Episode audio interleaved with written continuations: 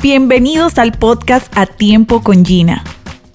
Estoy feliz de tenerte aquí porque estás a punto de recibir estrategias, herramientas y técnicas para administrar mejor tu tiempo, tomar mejores decisiones y obtener los mejores resultados tanto en tu productividad como en tu bienestar.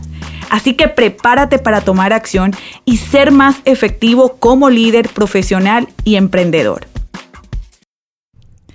Como profesional, algunas veces me he sentido muy agotada, fundida, incapaz de hacerle frente a los desafíos laborales de la vida, me he sentido muy desanimada en mi cotidianidad.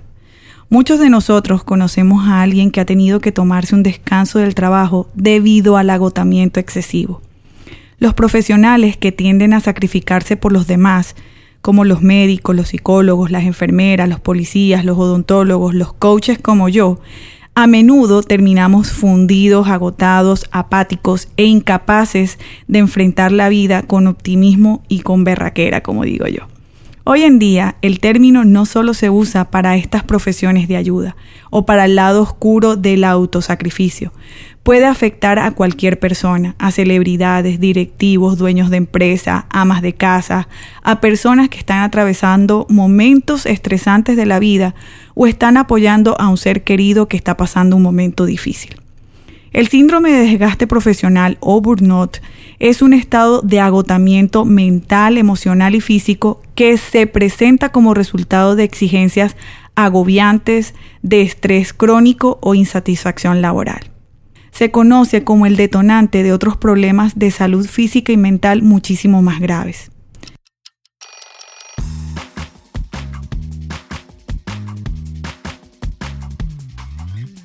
Cuando una persona presenta el síndrome de desgaste profesional, puede sentirse agotada todos los días, tener una actitud eh, descarada, puede sentirse desmotivado e insatisfecho con su trabajo.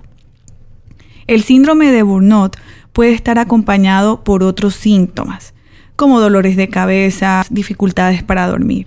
Es importante reconocer y tratar tempranamente el síndrome de desgaste. Con orientación psicológica, con apoyo y acompañamiento profesional, la mayoría de las personas comienzan a sentirse mejor y a recuperarse rápidamente.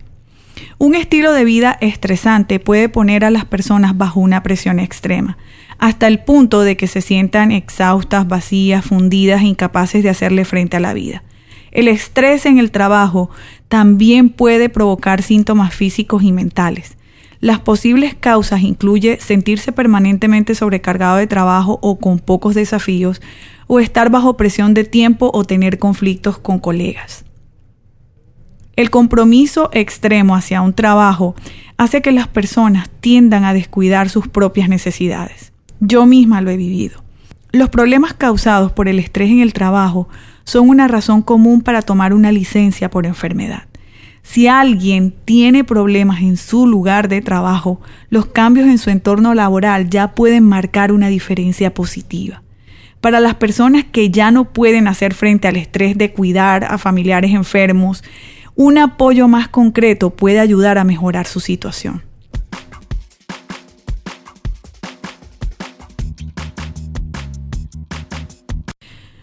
Los síntomas del síndrome de desgaste profesional pueden ser tanto físicos como emocionales.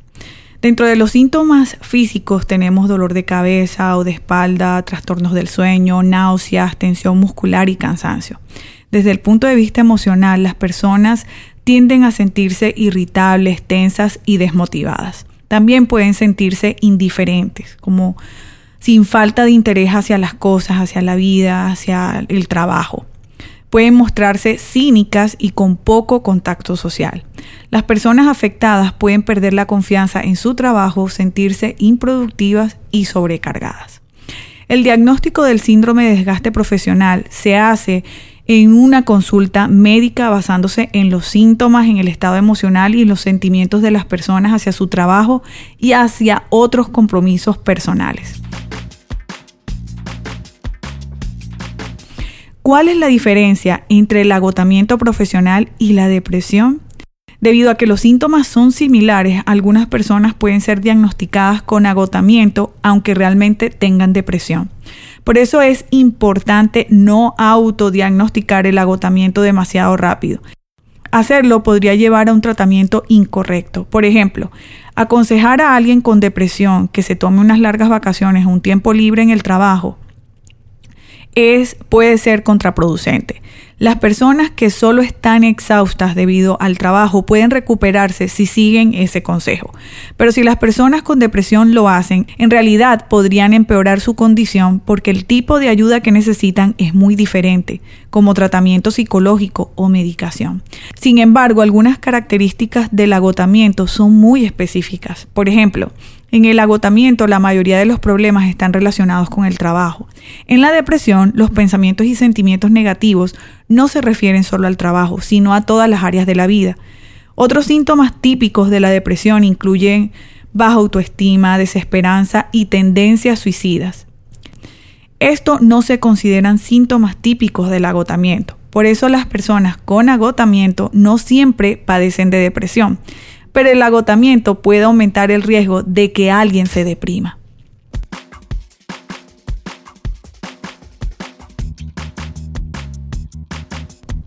Recuperarse del desgaste profesional a menudo requiere tiempo y un buen apoyo. Una terapia psicológica puede ser útil para identificar las causas del estrés y encontrar estrategias para mejorarlas o evitarlas. Igual, un acompañamiento de un coach también puede ser una ayuda oportuna. Para recuperarse del agotamiento también es importante tomarse tiempo para descansar y energizar eh, el cuerpo. Fuera del trabajo puedes hacer actividades placenteras, buscar el apoyo de familiares y amigos, hacer ejercicio, mover el cuerpo. Dado que el síndrome de desgaste profesional se desarrolla a lo largo de un periodo considerable de tiempo, es importante estar atento a los signos reveladores de un estrés cada vez mayor y reaccionar a estos tempranamente. Las personas afectadas pueden notar que establecer límites claros en el trabajo, adoptar hábitos saludables, como tener horarios regulares de comida y realizar eh, ejercicio les puede ayudar significativamente. Buscar estrategias para contrarrestar el estrés puede ayudar a prevenir episodios futuros. Prevenir el síndrome del desgaste profesional puede ser a veces un proceso continuo, por lo que es importante identificar fuentes confiables de apoyo emocional. El síndrome de desgaste profesional se puede tratar y eso es una muy buena noticia. Aunque pequeños cambios pueden tener un impacto positivo, a veces es necesario tomar medidas más radicales como cambiar de trabajo o renunciar a ciertos objetivos. Al recibir apoyo, muchas personas comienzan a sentirse rápidamente bien, sin embargo, si no se trata a tiempo, el síndrome de desgaste profesional aumenta el riesgo de presentar trastornos psiquiátricos y problemas físicos en el futuro. Estás a tiempo de tomar acción de una manera oportuna. Te invito a que lo hagas hoy. Con la práctica puedes aprender cualquier conducta o desarrollar cualquier hábito que consideres necesario o deseable. Ahora es tu turno de tomar acción. Esta sesión se acabó por hoy. Recuerda suscribirte para recibir contenido que te haga ser más efectivo.